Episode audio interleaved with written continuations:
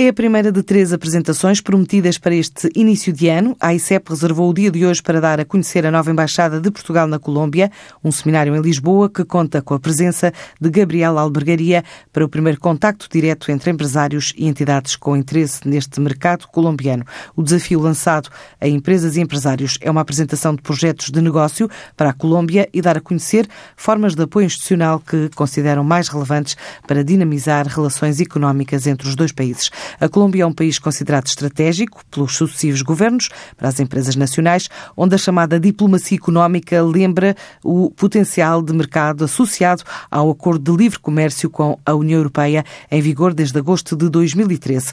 O saldo da balança comercial entre Portugal e a Colômbia ainda tem sido desfavorável ao nosso país. Nos últimos anos, as vendas que mais têm crescido são de produtos agrícolas, matérias têxteis, metais e calçado.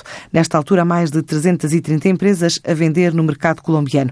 E as autoridades indicam que há oportunidades de negócio visíveis em setores como a agricultura, os produtos alimentares, destaque ainda para as conservas de peixe, caviar e sucedâneos, ainda máquinas, aparelhos, em especial equipamentos de nivelamento e de escavação, oportunidades também no calçado e no vestuário, em especial tecidos em borracha ou fios e fibras sintéticas, madeira, cortiça, material de equipamento de transportes, carrocerias e veículos automóveis.